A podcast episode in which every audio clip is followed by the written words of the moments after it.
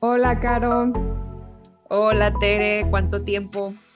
Bienvenidos a todos los que nos escuchan hoy este, a este nuevo episodio de Radio Cosmo 1420. Hoy les vamos a hablar de cinco misiones espaciales que nunca habían escuchado y de toda la ciencia que, que se viene en esta década o en los próximos años. Entonces, para eso, pues Caro y yo les vamos a contar las bonitas historias detrás de estos esfuerzos científicos em, que reúnen ¿no? el trabajo de muchísimos pues científicos.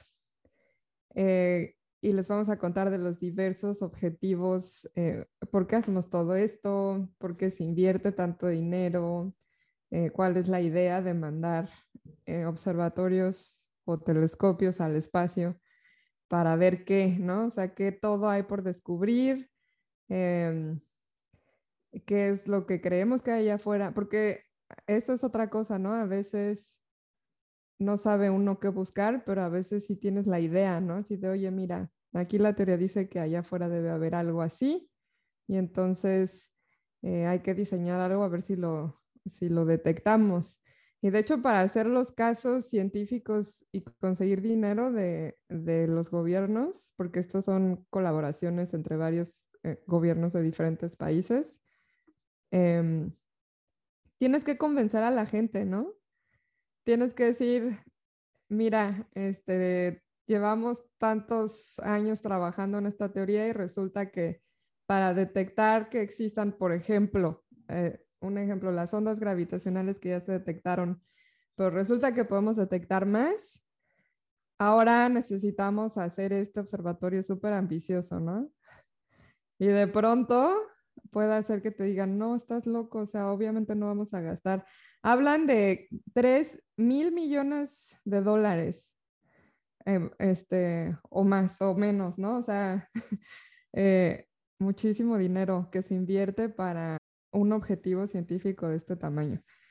Entonces, bueno, para eso escogimos eh, las misiones.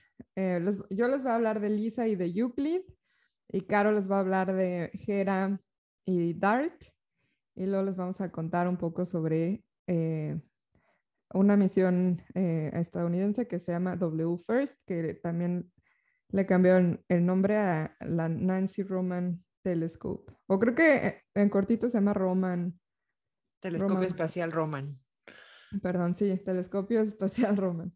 Pues está muy interesante y eh, relacionado con lo que dices del dinero, es una de las cosas que habíamos platicado en episodios anteriores de uno de los trabajos que, que realizan los astrónomos, los, los, científicos en general, ¿no? Además de las múltiples tareas científicas de enseñanza y de divulgación, pues también tenemos que tener habilidades de negociación, ¿no? De, de, pues de vender la, el proyecto para conseguir el presupuesto y claro, vender el proyecto pues siempre con fundamentos, con argumentos eh, científicos, ¿no?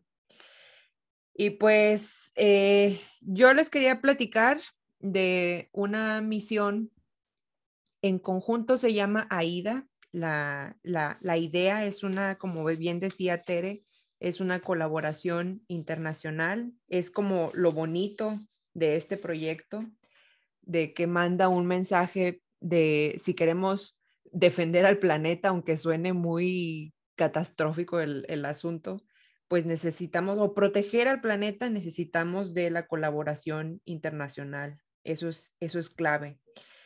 Y este proyecto conjunto se llama AIDA, que por sus siglas, que es Evaluación del Impacto y Desvío de un, de un asteroide. En el episodio, en episodios pasados habíamos mencionado brevemente mm, cuando analizamos esta película de No miren arriba, pues hablamos de la misión DART, DART y Hera, que forman parte de este programa AIDA. Y DART, lo, que, lo que les había mencionado es que eh, es una misión principalmente liderada por la NASA, pero en colaboración con otros países, principalmente, bueno, de manera en conjunta con, con la, con la, con la Agencia Espacial Europea. Y la idea es, eh, eh, bueno, ya la construyeron, ya la lanzaron en noviembre del 2021, una nave espacial para impactarla en un asteroide. Hay un asteroide y se han detectado pues eh, varios de ese estilo que son dobles. Un, un, asteroide que se llama Didymos, que es un asteroide grande de como 760 metros de diámetro y tiene un satélite, un asteroide más chiquito satélite de unos 160 metros de diámetro. Y eh, esos los de 100, 150, 140 metros de diámetro, a partir de ese tamaño ya forman, ya, ya son un peligro para la Tierra si en algún momento alguno se viniera en su órbita, tuviera posibilidad de colisionar con, con la Tierra. Entonces, por eso el objetivo de llegar, de llegar a ese asteroide doble. Entonces, la misión DART, lo, la idea es que impactar esta nave espacial en, en la Luna, en el asteroide más pequeño. Y con eso cambiar su velocidad de un porcentaje de, en una fracción de menos del 1%, cambiar la velocidad del, de este asteroide pequeño y con eso su periodo de rotación alrededor del, del, asteroide más grande y eventualmente eso pues también va a generar un cambio en la órbita completa del, del sistema doble y pues podría ser un mecanismo de, desvío de asteroides. Si en el futuro tuviéramos una amenaza de ese estilo, pues ya tendríamos como un plan de acción, ¿no? De, bueno, mandamos nuestra nave, lo impactamos, cambiamos su rumbo y pues nos protegemos de esa manera. Entonces, la, la NASA, la Agencia Espacial de Estados Unidos, pues ya envió esta misión se espera que colisione, que llegue al asteroide Didymos en septiembre del 2022. Y luego, unos años después, en el 2024, eh, va, va a ser enviado la misión Hera, que es la nombrada así porque es la diosa griega del, del matrimonio, pero esta, esta misión está liderada principal, principalmente por la Agencia Espacial Europea. Y la idea es que ya que haya colisionado DART en, el asteroide pequeñito, enviar a Hera para que pues va a llevar una cámara, va a llevar CubeSats y que monitoree, eh, pues el, eh, que mande imágenes, que utilice radar este, para mapear el cráter que se haya formado en, el asteroide pequeño y hacer mediciones también de, del, de su cambio de órbita, que envíe todos estos datos a, la Tierra. Y entonces, pues ver qué, nos qué hace falta o qué hay que agregar o qué hay que modificar o eh, tener como la receta para modificar y mejorar los modelos numéricos que se tienen en este, en, este sentido del desvío de, la órbita de asteroides. Entonces, pues esa es la idea principal de esta misión AIDA, de em, DART y de Hera en conjunto. Y también pues va a probar mucha tecnología, no nada más es la ciencia, ¿no? De las órbitas, las velocidades, los modelos numéricos que se esperan probar con, con, con esta misión, sino también pues la tecnología, porque es la primera vez que van a llevar a bordo los CubeSats. Son, los CubeSats son satélites súper pequeñitos de unos cuantos centímetros, em, que son más económicos y que pues son como la, hacia donde va la tirada en el futuro, ¿no? De utilizar satélites de, de este estilo.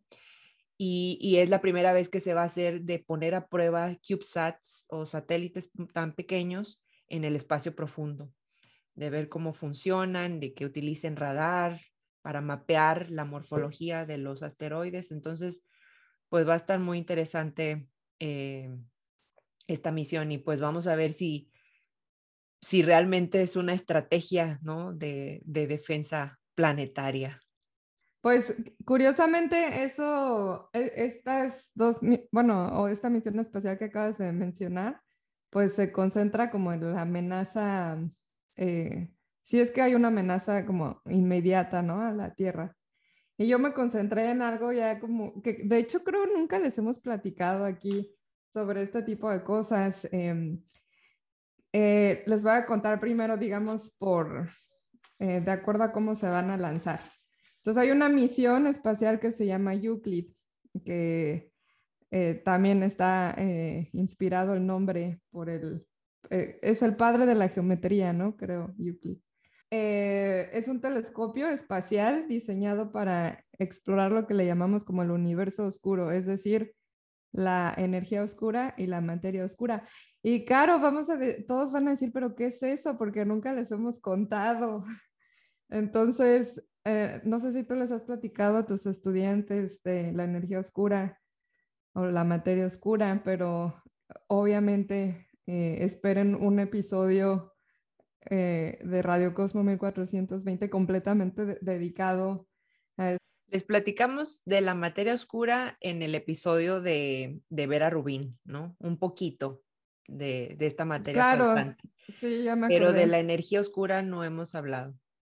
Bueno, pues la, eh, de la materia oscura sí ya les habíamos contado que Vera Rubin eh, fue la, pues la, la, que detectó, digamos, primero uno de los grandes efectos de que, de la existencia de esta materia oscura, cuando eh, resultaba que las curvas de rotación eh, no eran como las predecía según eh, usando la gravedad newtoniana. O sea, la materia oscura en realidad está muy relacionada a gravedad.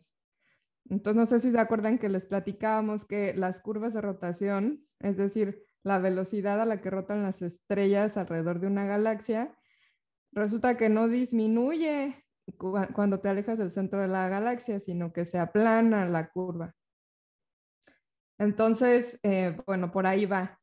Y sigue siendo una pregunta, es casi casi un enigma. Em, se han diseñado muchísimos experimentos para intentar detectar, pues, qué es esta materia que, que parece que nos falta, o si es una partícula, ¿no? O sea, se ha pensado, por ejemplo, en que sea algo así como una especie de gravitón, o más bien una partícula, ¿no? Que se llame como el gravitón, pero bueno.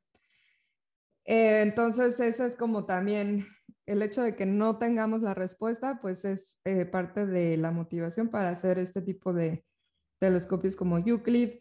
Y la otra, la materia, la energía oscura, eh, resulta, claro, que la gente se dio cuenta, bueno, de hecho, el astrónomo Hubble se dio cuenta que eh, las galaxias se estaban alejando unas de las otras. Y entonces, eventualmente, ya hoy en día sabemos que por alguna razón nuestros modelos de la física medio que nos predecían que el universo como un todo se debía estar frenando y debería estar colapsando por gravedad. Y no solo no sucede eso, sino que parece, no se está colapsando, sino que parece que hay algo que está eh, inyectando una energía tal, como si estuviéramos inflando un globo, ¿no? Tal que está em, expandiendo el universo, pero luego resultó que no solo se está expandiendo, sino se está acelerando. Lo, lo que siempre hacemos es como pensar en un globo que se está inflando y si ustedes pintan en la superficie de ese globo unos puntitos que simulan las galaxias, Ustedes pueden inflar lentamente, digamos, a tasa constante ese globo y van a ver que si ustedes se paran en uno de los puntos de ese globo, van a ver que los demás puntos se empiezan a alejar de, uno, ¿no? Porque se está inflando el globo, entonces como que se está expandiendo un poco la, la superficie. Pero aquí también otra, otra cosa que sucedía es que ese globo se está inflando cada vez más y más rápido, ¿no? O sea, creo que más o menos por ahí va la analogía. Entonces, bueno, Euclid, este telescopio espacial, tiene como intención este, medir de manera precisa tanto la, tasa de expansión acelerada del universo eh, como la fuerza de gravedad a escalas cosmológicas. ¿Y qué significa escalas cosmológicas? Caro nos hablaba pues de, de un cometa, uno, de asteroides, están em, aquí a, a 15 millones de kilómetros de la Tierra. Exacto, escalas cosmológicas ya se refiere a mapas enteros de galaxias, ¿no? Estamos hablando ya de... Algo fuera de, nuestra galaxia, ¿no? De Ni todo el siquiera cielo, de nuestro ajá. sistema solar, sino de nuestra galaxia. Exacto, de todo el cielo que está fuera de la Vía Láctea, pero y, y, y es que no solo es fuera, ¿no? Sino que además cambia en el tiempo, en fin. Entonces, bueno, pues sí, va a mapear esta estructura a gran escala y lo va a hacer en tres dimensiones. Entonces, esto significa que va a intentar eh, mapear hasta dos, eh, que son miles de millones de galaxias, ¿no? Y esto implica que pues vamos a observar la materia oscura asociada a estas galaxias. Entonces, con eso vamos a abarcar una gran, gran, gran porción fuera del cielo que está fuera de la Vía Láctea. Es decir, cuando nosotros vemos al cielo aquí, eh, si salen de sus casas y ven a la ventana, muy, eh, muy, todas las estrellas que se ven a ojo pelón están en la galaxia y están bien cerquita. Y luego si utilizas el telescopio, por ejemplo, con la misión Gaia, que también hay que platicar. Eh, hay que platicar. Esa misión tiene, eh, va a observar también millones de estrellas, pero todas están en la galaxia y creo que sí llega a observar un poquito de estrellas, así como de las nubes de Magallanes y así. Sí hay, sí hay este, eh, perdón, galaxias o estrellas extragalácticas, pero se enfoca en las galaxias de aquí, de la Vía Láctea, de las estrellas, perdón, de la Vía Láctea. Entonces con Euclid, pues la idea es observar eh, un montón de cosas que no están aquí a nuestros alrededores. Entonces, las preguntas principales de esta misión es eh, tratar de, entender cómo se originó el universo y por qué se está acelerando y también a qué tasa se está acelerando y tratar de medirlo precisamente. A mí esto me parece súper ambicioso. Eh, y, y porque, bueno, pues les contaba que se está acelerando a cierta tasa en vez de irse frenando debido a la fuerza gravitacional. Y mientras me, me, preparaba para platicarles de esto, de hecho, conozco yo muchas personas que están trabajando ahorita en Euclid. Es un esfuerzo de una comunidad internacional muy grande. Y resulta que Euclid estaba inicialmente, bueno, no sé inicialmente, inicialmente cuando lo querían planear, pero ya sabes, Caro, como a veces dicen, se va a lanzar en 2020 y luego termina el proyecto acabando 10, una década después, como pasó con JWST y un montón de otros proyectos. Este, en realidad estábamos todos muy emocionados porque ya se iba a lanzar en el 2022, o sea, este año. Y ahorita estaba viendo en la página de Wikipedia, de hecho, que ya ahí dice que está planeado para irse en el 2023, o sea, realmente, pues eh, para mí ya es el futuro cercano. Pero resulta, resulta que viendo en las páginas de la Agencia Espacial Europea, dice ahí que iba a ser lanzada en una nave de Soyuz, en, una, en, en sí. un ruso. Sí, lo vi. Dije, no, pues creo que ya fue. Sí, y esto, ustedes se preguntaban por qué es esto un problema. No, es que, o sea, bueno, somos humanos, vivimos en una sociedad que está sujeta pues a los cambios pues, sociales y como bien ubicarán ustedes, hoy en día ten, tenemos este problema de la guerra rusa con Ucrania, bueno, bueno, la invasión que Rusia está haciendo en Ucrania. Y pues ya no sé, yo creo que se sabe en la historia, pues hay cierta, el, muchos países europeos, Estados Unidos, pues están sancionando, tratando de ejercer presión de otras formas y muchas, algunas de esas formas son, por ejemplo, que McDonald's ya no va a vender en, en, Rusia, que Apple ya no va a vender en Rusia, aquí en el Reino Unido ya los, hay muchos, eh, ¿cómo se dice en español? Oligarchs. Oli muchas, son rusos súper ricos, que, se, bueno, se hicieron ricos con, cuando se, eh, muchos salieron de cuando se separó la, eh, la, la URSS. La Unión Soviética. La Unión Soviética y otros pues en realidad pues salen de que son como magnates que eh, se hicieron ricos por el petróleo que e exporta Rusia. Entonces, por ejemplo, en, el Reino Unido hay muchas inversiones de estas personas. Bueno, para hacerles el cuento más corto, una de las sanciones que se está haciendo es que ya la Agencia Espacial Europea no puede utilizar telescopios rusos. Entonces la nave, perdón, eh, no telescopios, ¿cómo se llaman? Cohetes rusos. Entonces la nave espacial que se iba a lanzar para Euclid, pues ya no se puede utilizar. Y esto es un, es un enorme problema porque todo se diseña.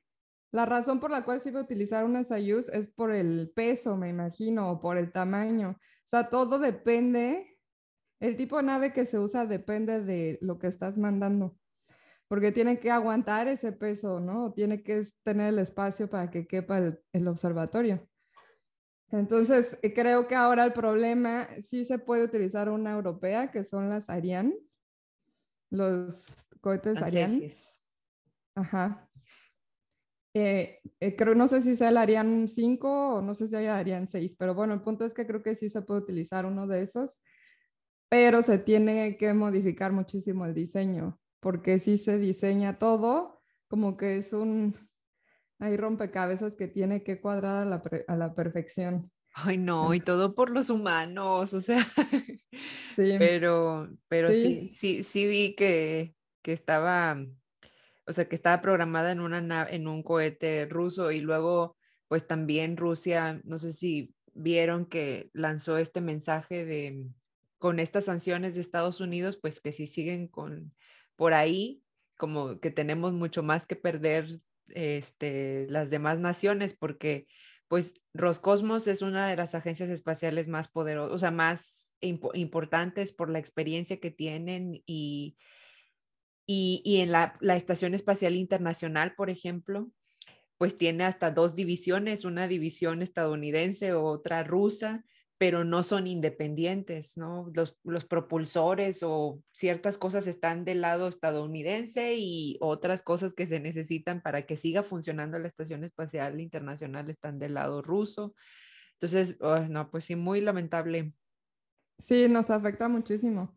Y a ver, este, este telescopio Euclid, a ver si se lanza en el 2023. Mi apuesta es que no va a suceder el siguiente año, pero pues estaremos pendientes de qué es lo que sucede. Ojalá. Y a ver qué otras no se ven afectadas. Seguro ya, seguramente ya se sabe todo lo que tiene que cambiar. Eh, y ahora me entra la duda del, eh, también les quería platicar de otro observatorio, ahora es el observatorio LISA, que bueno, no sé si tú has escuchado de este observatorio, Caro, porque yo medio que lo había escuchado así como en el background de, mi trabajo, pero nunca le había puesto tanta atención y no saben, o sea, está, es una cosa potente. La verdad, muy ambiciosa y, y lo mejor de todo, iba a decir lo peor de todo, pero en realidad es lo mejor de todo, es que sí funciona la idea, ya la probaron. Entonces, bueno. Yo lo había escuchado también, así, o sea, no lo tengo, no era algo que tenía en el radar, pero sí lo había escuchado y, me, por alguna razón que, bueno, sí, ya sé por cuál razón, por la palabra interferómetro que tiene ahí. O sea, LISA es antena espacial de interferómetro láser, ¿no? y lo relacionaba precisamente con una misión rusa que no sé si la has escuchado, es una que se llama, bueno, no sé, discúlpeme la comunidad rusa si lo estoy pronunciando bien, este, Spectre. ¿Has escuchado hablar de esa? No, creo que no. E, esa no es nueva, o sea, no es algo que va a suceder, ya sucedió, de hecho ya no está en funcionamiento, pero era una antena de radio que lanzaron los rusos para hacer interferometría también, o sea, la idea es que se pudiera hacer este, poniendo una antena en el espacio, pues en coordinación con las que están en la Tierra. Pero bueno, ya, y, era una, misión rusa, pero ya, esa ya, ya dejó de, funcionar. Pero bueno, cuéntanos de Lisa. Sí, pues es el primer observatorio espacial dedicado a las ondas gravitacionales. Y aquí, pues aquí viene otro nuevo episodio de Radio Cosmo, donde les vamos a contar todo sobre las ondas gravitacionales Hoy en día ya se han detectado las ondas gravitacionales. La verdad, discúlpenme, no me acuerdo si ya les hemos platicado de esto, porque nos la pasamos hablando de astronomía por todos lados. Y de las ondas gravitacionales no les hemos hablado, pero sí recuerdo que, si no lo han escuchado, lo mencionó el, el doctor Miguel Alcubierre. En, la, en el episodio de entrevista él las mencionó, pero muy brevemente. Hace no muchos años hubo una, em, un experimento internacional que fue muy sonado, eh, LIGO, LIGO, eh, que es una colaboración bueno, internacional que intentaba detectar las ondas gravitacionales. Las ondas gravitacionales em, fueron predichas, primero les, les contaba, ¿no? Primero todo esto hay como que salen en la teoría y a veces uno dice, ok, bueno, pues dice la teoría de la relatividad especial que esto debería suceder, pero nunca las hemos detectado y entonces a Albert Einstein se le ocurrió, bueno, le salió a él en su, en su trabajo y, y las predijo lo que a mí me parece súper loco, o sea, ahorita ya, hoy en día, ahorita les estoy hablando del LIGO, que es un experimento que hicimos en la Tierra, pero es que las ondas gravitacionales que en inglés se llaman ripples, ¿no? Que son pequeñas como onditas, como cuando lanza uno piedritas a un lago, ven que se hacen como unas pequeñas onditas en el agua, eso es un ripple. Eso es lo que se, esperaba observar de la interacción de dos agujeros negros, por ejemplo, agujeros negros estelares de los chiquitos. Entonces se hizo este experimento súper ambicioso, en mi opinión. O sea, la verdad es que el LIGO para mí sí me parece muy ambicioso, donde la idea pues era detectar una pequeña perturbación en el espacio-tiempo, ¿no? Bueno, esta pequeña perturbación creo que es del tamaño de una millonésima del tamaño de un átomo. O sea, una cosa ridículamente chiquita. Entonces, ¿cómo? Y bueno, estamos hablando de gravedad. Entonces, tienen que ser experimentos tal que logres aislar tu detector de que cualquier cosa lo perturbe, ¿no? Y bueno, resultó que con LIGO, o LIGO en inglés, eh, pudieron detectar esta, esta perturbación y eso se los vamos a platicar en un episodio dedicado a esto. Pero el punto es que eh, hoy en día se intenta eh, mandar este observatorio, primero se intentaba probar la, este, la tecnología, que con algo que se llama el LISA Pathfinder, que de hecho ahorita ya analizándolo, la palabra Pathfinder es como algo que va a encontrar el camino, ¿no? Entonces se mandó, esto ya se mandó, el Pathfinder, eh, se mandó en el, 30 de junio del 2017. Que de hecho yo no sabía, yo pensé que apenas venía, apenas lo iban a, mandar. Entonces, la idea de este Pathfinder era colocar dos cubos de oro que iban a estar flotando afuera de la Tierra, en un, como en un contenedor, ¿no? O sea, en un explorador. Y entonces eran dos cubos pequeñitos que en realidad tenían que estar como en caída libre todo el tiempo. O sea, eso, eh, para, o sea, así, así se define, ¿no? Ahora en mi cabeza yo no entiendo muy bien qué es eso, pero de verdad, o sea, fuera de la Tierra no hay como arriba y abajo. Aquí en la Tierra caída libre significa caer de arriba para abajo, ¿no? Pero esencialmente lo que, como lo veíamos en la facultad, claro, que para entender de qué hablaba Einstein, decían, súbense un elevador y corten el cable. Y entonces ustedes van a estar cayendo. O sea, si, si no, si el edificio fuera infinito, pues ustedes caerían en caída libre por siempre, ¿no? Entonces ahí iríamos uno flotando en el elevador. Este, algo así. Creo, esa creo que es la idea. Como dos cubos chiquitos, tal que estén en caída libre. Y entonces, esos cubos tienen que estar aislados de cualquier fuerza que los pueda contaminar, excepto la fuerza de gravedad. Entonces tiene que ser súper sensible para detectar estos movimientos súper diminutos que se ocasionan por las ondas gravitacionales, o sea, estas pequeñas olas que suceden en el, pues en esta tela del espacio-tiempo. Y, ya e, ese, esos dos cubos están como en un, en un contenedor que están Em, están siendo como controlados por unos micropropulsores que mantienen esa nave en la posición perfecta e ideal, ¿no? Para que, o sea, porque necesitamos nosotros medir, ¿no? Eh, estas pequeñas, eh, pues, perturbaciones. Entonces, me parece una cosa súper ambiciosa que que se pueda hacer algo así. Entonces, con estos micropropulsores, la idea es que pues se opongan a cualquier fuerza, por ejemplo, de radiación solar, porque el sol está mandando radiación y eso pues puede afectar. Ahora, una cosa bien importante de esto es que las ondas gravitacionales en realidad viajan a través del universo como casi este, libremente, como, sí, sí, ¿no? O sea, como casi que el universo es transparente a ellas, a diferencia de la luz, por ejemplo, la luz, esa sí se encuentra con un gas en el medio interestelar o en el medio intergaláctico y ahí ya pues que este, absorbidas. Se absorbió o se recombinó o lo que sea y las ondas gravitacionales no. Entonces eso es, es muy bueno. Entonces primero se mandó este LISA Pathfinder para probar la tecnología y resulta que todo salió súper bien.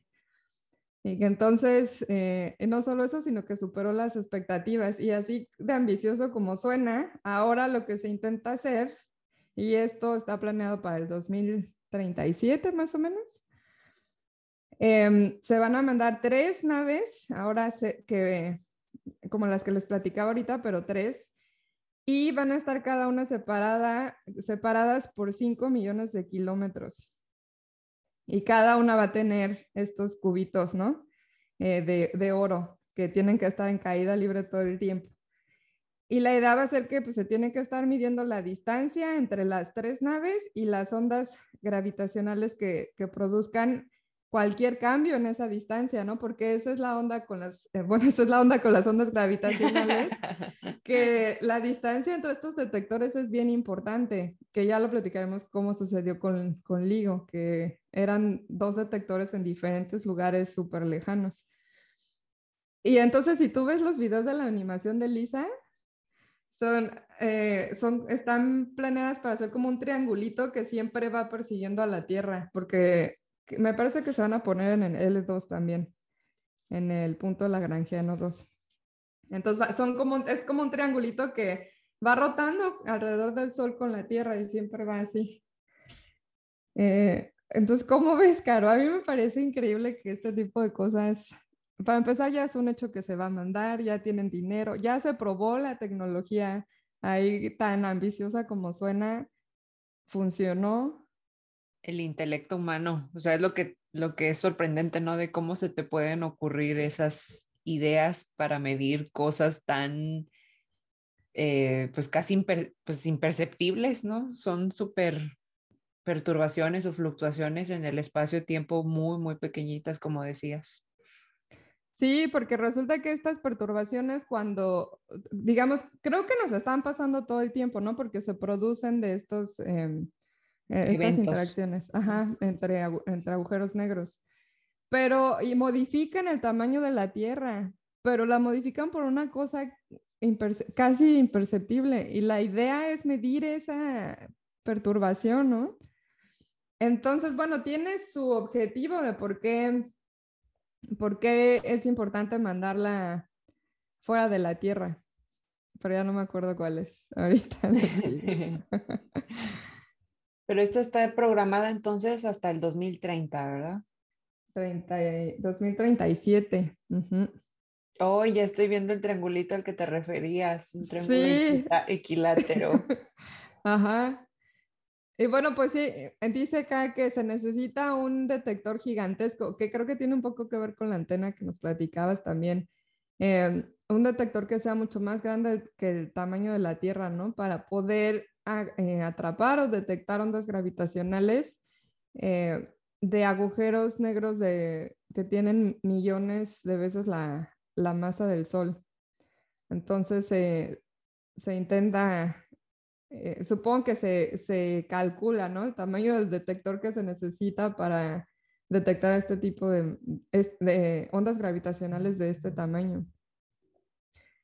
Y, y, todo esto pues también se, se concentra en tratar de entender la gravedad. Ya lleva décadas que no tenemos eh, como una... Mm, bueno, quizás está mal, o sea, se ha trabajado mucho, pero sigue siendo pues una pregunta abierta. ¿Qué es lo que ocasiona? Que sabemos que la materia em, ocasiona la gravedad, ¿no? O sea, bueno, que hay una relación entre materia y gravitación, pero pues ahora sí que seguimos tratando de entender qué es esta fuerza fundamental del universo. Les platicaremos más sobre qué son las Pues ondas sí. gravitacionales. Hay que hacer un episodio de ondas gravitacionales en específico, otro de energía oscura. Ajá, de materia oscura. Y ahorita vamos a, a terminar este episodio hablando rápidamente de este telescopio que se llama The Nancy Grace Roman Space Telescope o el es- telescopio espacial Nancy Grace Roman. Yo te voy a platicar primero una anécdota, Caro. Una vez em, fui a trabajar a la Universidad de Ohio State. Y eh, durante mi visita, estuve como dos semanas y durante mi visita habían invitado al... En, este tipo de proyectos hay un principal investigator o un investigador principal y hay un como un científico principal, ¿no? Alguien que se encarga de toda la ciencia, o sea, de que toda la ciencia cuadre bien. Y habían invitado al encargado de la ciencia de W First, se llamaba en ese tiempo. Esto fue en el 2017. Y creo que apenas les habían dado luz verde, porque creo que W First es totalmente gringo. O sea, sí tiene, creo que por ahí algunos instrumentos que van, van a tener contribución de otros países como Japón, pero en general está operado por la NASA y por el em, JPL, ¿no? El Jet Propulsion Laboratory. Entonces, creo que ya les habían dado eh, luz verde por ahí del 2016 y yo estaba visitando Ohio State en el 2017. Y me llamó mucho la atención esa visita porque en uno de los journal clubs, que son como estos, estas reuniones que se hace para discutir pues los papers más recientes o qué, qué nueva ciencia hay en la comunidad, le pidieron a este cuate que hablara, ¿no? Y le, le dicen, cuéntanos, o sea, cuéntanos de qué onda con W First, ¿no? Que en ese tiempo así se llamaba, este, el Roman, el telescopio Roman.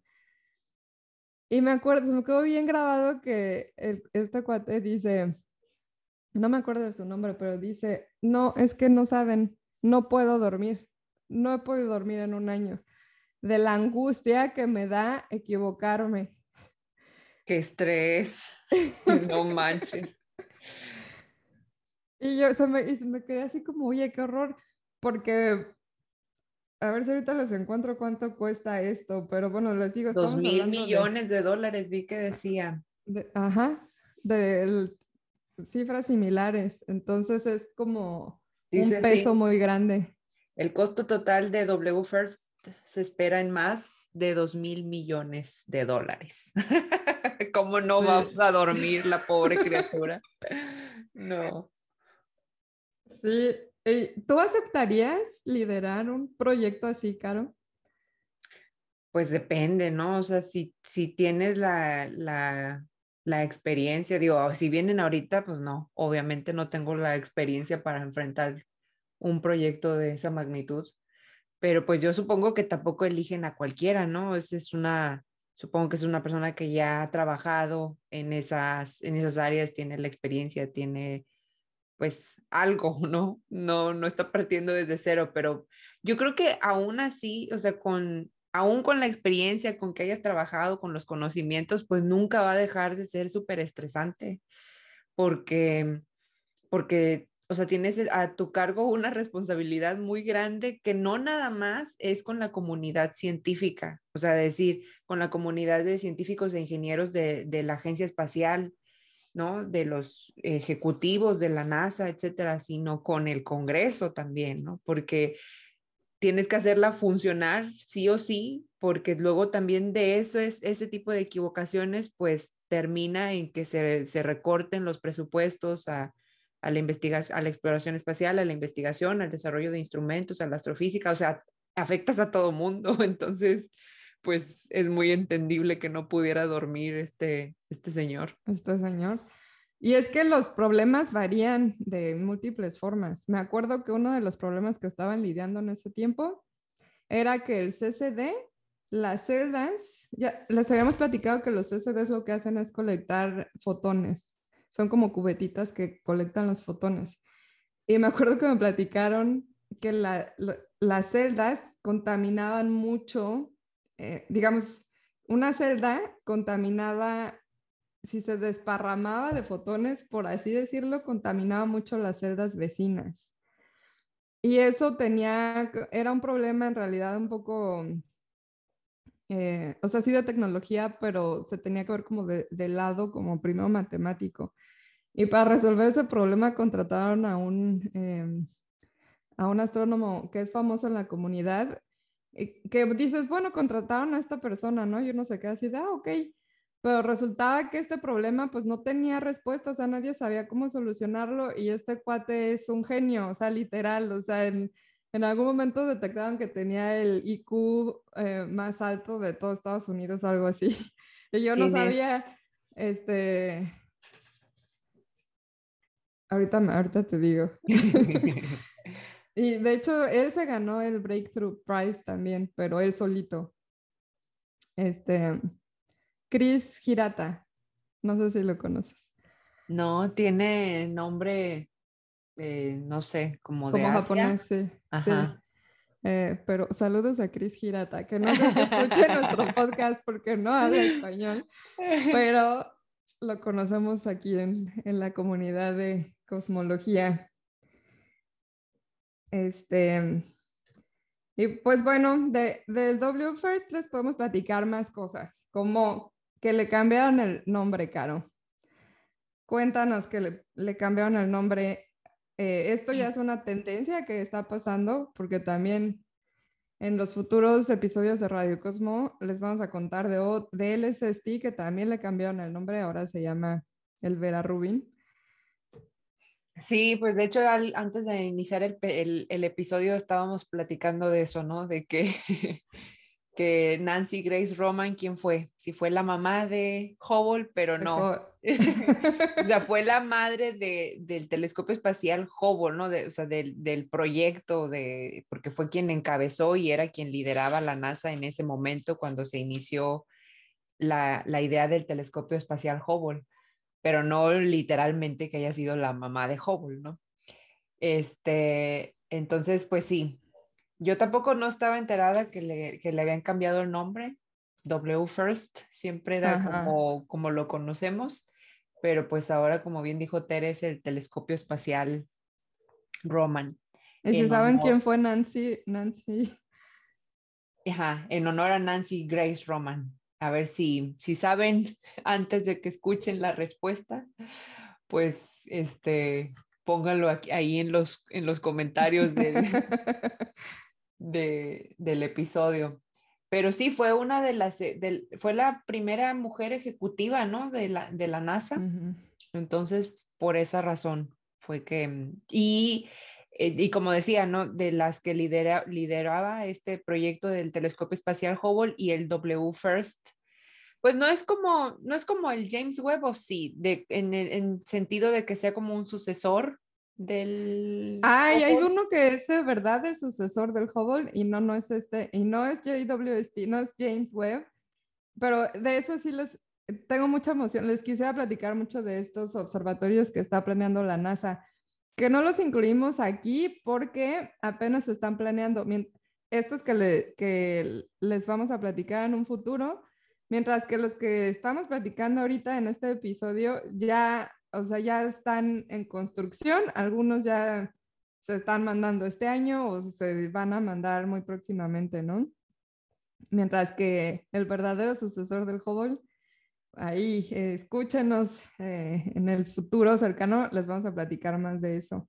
Pero Yuk, eh, perdón, em, el Roman, el observatorio Roman en realidad no es sucesor del Hubble, Aquí, quizás ya para terminar con, con esto, les quisiera platicar como los objetivos científicos de, del telescopio Roman, que uno sí tiene mucho que ver, está relacionado con la energía oscura. Entonces, eso de ahí ya les dice algo, ¿no? O sea, hay mucho presupuesto ahorita para estudiar la energía oscura, que aunque yo sí sabía, Caro, como que, fíjate que la investigación la energía oscura como que todavía no, no agarra tanta fuerza, como que apenas se, o sea, se está explorando y como vemos, le están invirtiendo mucho, ¿no?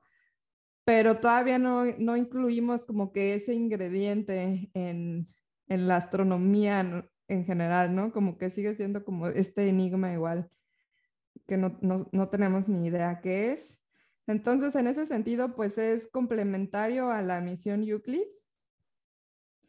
Em, por ejemplo, una de las preguntas es si la aceleración cósmica es, es causada por alguna nueva energía, o sea, ¿qué es lo que le está inyectando, pues sí, energía al universo? Entonces, ¿y si es que es energía o qué es? Pero también hay eh, una probable respuesta que nos puede dar la relatividad general a eh, escalas cosmológicas, como les platicábamos. Además de esto, también está diseñado para como complemento los exoplanetas, que eso sí lo hemos platicado un poco más acá. Entonces, pues sí, contestar nuevas preguntas sobre la vida en el universo. ¿Qué tan comunes son los sistemas solares como el nuestro? Que es una, es una muy buena pregunta, de hecho. ¿Somos únicos o en realidad es súper común que haya sistemas planetarios como el nuestro? ¿Qué determina la habitabilidad de, de los planetas tipo Tierra, ¿no? Que sí, Caro nos platicó alguna vez de esta zona de habitabilidad, se dice.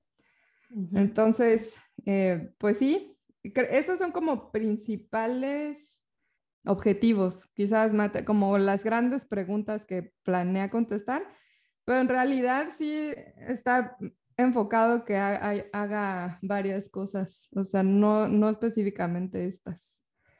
Entonces, de alguna forma, pues sí es complementario a JWST. Sí, y pues está programado para el 2025. Este sí no depende de cohetes rusos. No, pero lo, este lo había cancelado Trump. Me acuerdo, me acuerdo cuando salió la noticia que Trump había dicho que ya no iba a haber dinero para W First. Y yo decía, ¿cómo? O sea, la verdad es que se decía, no puede ser pues no hace mucho tiempo, eh, en el 2020, entre el 2018 y el 2020 fue que Trump ya había terminado el presupuesto para, para este telescopio, pero ya luego regresó. O sea, no hace mucho tiempo. Les digo que sale más caro terminar un, o sea, interrumpir un proyecto que ya mejor darle el presupuesto y terminarlo, pues sí, no sé. Es que creo que parte de este del problema aquí era que James Webb salió mucho más caro de lo que de lo planeado. De lo que se pensaba. Y aquí sí, de verdad, quisiera que nos entrara esto como en la cabeza, porque en México ha habido muchos proyectos, o sea, por, por decirlo, el, el, el, radio, el GTM, este, salió mucho más caro, por ejemplo, ese. Y, y la comunidad estaba muy pesimista al respecto, ¿no? decían, no, es que fue una pérdida de dinero. Bueno, sí está mal que uno haga un presupuesto y que no, uno no respete el presupuesto, por supuesto, pero al platicar de todas estas misiones internacionales, es bien común que las cosas salgan más caras, más caras de lo que uno piensa y que uno se tarde más tiempo. Pues es que yo creo que también es como parte del, del, mismo problema de que tenemos, ¿no? De, de, que no se reconoce como la importancia de, de, la ciencia y además, como no se tiene experiencia en desarrollo de, de proyectos de este tipo de, o sea, de magnitud, no es algo que se haga este, normalmente, ¿no? Es como si hay uno, es el proyecto. Entonces, por eso también yo creo que la gente cuando escucha, no, pues se invirtió tanto, no, pues qué desperdicio de dinero, pero pues no, no, o sea, hay que mirar hacia los países desarrollados y ver la ciencia y la inversión que hacen en, en este tipo de proyectos. Y además háganse la pregunta, o sea, no se ha hecho uno. Y con el futuro se vienen más y más y más y cada vez más caros también, o sea, no, no van saliendo más baratos ni mucho menos. Entonces háganse la pregunta de por qué, por qué en realidad se sigue invirtiendo. Ya les he contado quizás, pero es que cada dólar que se invierte en ciencia y tecnología en realidad se multiplica. Creo que está estimado que por cada dólar que se invierte, se te regresan a la economía 8 dólares. O sea, se multiplica 8 veces o más. Estaría bien, fíjate, hablar como de esas cosas y, mostrarles la, o sea, compartir la evidencia, ¿no? De mandarles como a recomendación ese tipo de artículos, pues para que la gente sepa que no, no es nada más opinión, ni, sino que está fundamentado, ¿no? Eh, de hecho, ahorita que pues estás hablando de exoplanetas y de, de todo lo que, em, pues las preguntas que intentan responder estos telescopios, me acordé de otra misión que, bueno, esa ya muchos la conocen, pero ya nada, más para terminar, que es la, la misión Artemisa. Y justamente antier, el miércoles por ahí, les platicaba a mis alumnos de, de esa misión y me hicieron una pregunta muy buena que me dejó pensando y te la quiero hacer a ti a ver qué, qué opinas. Es que les, les decía, ¿no? Pues no, que la misión Artemisa estaba programada también para el 2024. Este, y pues se ha ido retrasando, pues como todo, ¿no? En salen cosas que no se tienen contempladas, el dinero, etcétera. Y además en esta misión, pues la, el, el problema principal es la cuestión humana. O sea, porque pues sí se tiene experiencia en este tipo de misiones, pero aquí ya es eh, llevar humanos y dejarlos ahí por dos años en, la luna o cosas así. Entonces, pues eso, contemplar todas las problemáticas de tener así unas cinco personas confinadas, aisladas, en condiciones totalmente diferentes, pues esa es una pregunta interesante. Y una alumna me hizo una pregunta de por qué hacer este tipo de misiones? O sea, ¿cuál es la intención de esto? Mi respuesta fue, o sea, lo que le dije fue sincero, ¿no? Que es este, es una, que es una buena pregunta y que una, una respuesta, una parte de la respuesta, pero no es la respuesta completa para mí, es pues esta cuestión humana, ¿no? De, de, de querer responder eh, pues si hay más si hay vida en otros lugares, cómo surgió la vida, o sea, lo, lo mismo que contábamos en los, en los episodios pasados, ¿no? Si quieres entender tu propia historia, pues tienes que salir al espacio para tratar de entender pues los demás cuerpos celestes, la luna y, ver, ¿no? Ahí ir atando cabos. Pero esa es, es una, una parte de la respuesta, creo yo. No es el objetivo completo, porque yo siento que la, la idea de la alumna, o sea, hacia dónde iba su, su pregunta, o sea, está relacionado con lo que decías ahorita, de por qué invertimos tanto dinero en una misión, nada más porque queremos llevar humanos. Y, em, y, no, y no sé, ¿tú qué opinas?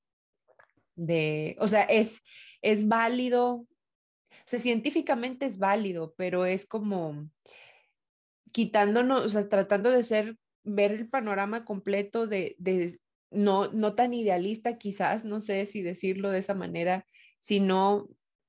Es que sí, creo que tiene que ver con lo que les digo que activa la economía. O sea, Research and Development en Estados Unidos activa muchísimo la, la economía. Ah, porque también me acordé que, que decía la alumna, es como que, pero ¿por qué lo queremos hacer? O sea, porque el planeta, nuestro planeta vamos a acabar con nuestro planeta y entonces estamos buscando otras alternativas de dónde vivir o, por qué, ¿no?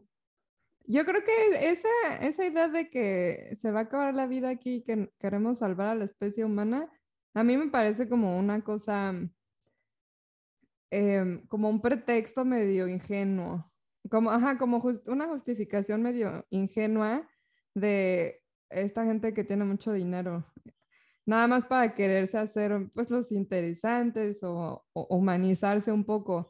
Yo creo que ellos lo hacen porque sí les se vuelven más ricos. O sea, la verdad es que sí creo que casi todo este tipo de cosas como estilo discurso de Elon Musk, yo sí creo que detrás de eso hay mucho dinero. Em, y créanme, yo creo que si esto no no generara trabajos o no retribuyera a la economía del país, estoy segura que no se haría. Entonces, en ese sentido, pues hay algo por ahí. Eh, lo de contestar preguntas tan abstractas, científicas, e, es necesario contestar por ejemplo, ahorita les platicábamos de la expansión del universo y ahí se los dejo de tarea. ¿Por qué nos importa entender la expansión del universo?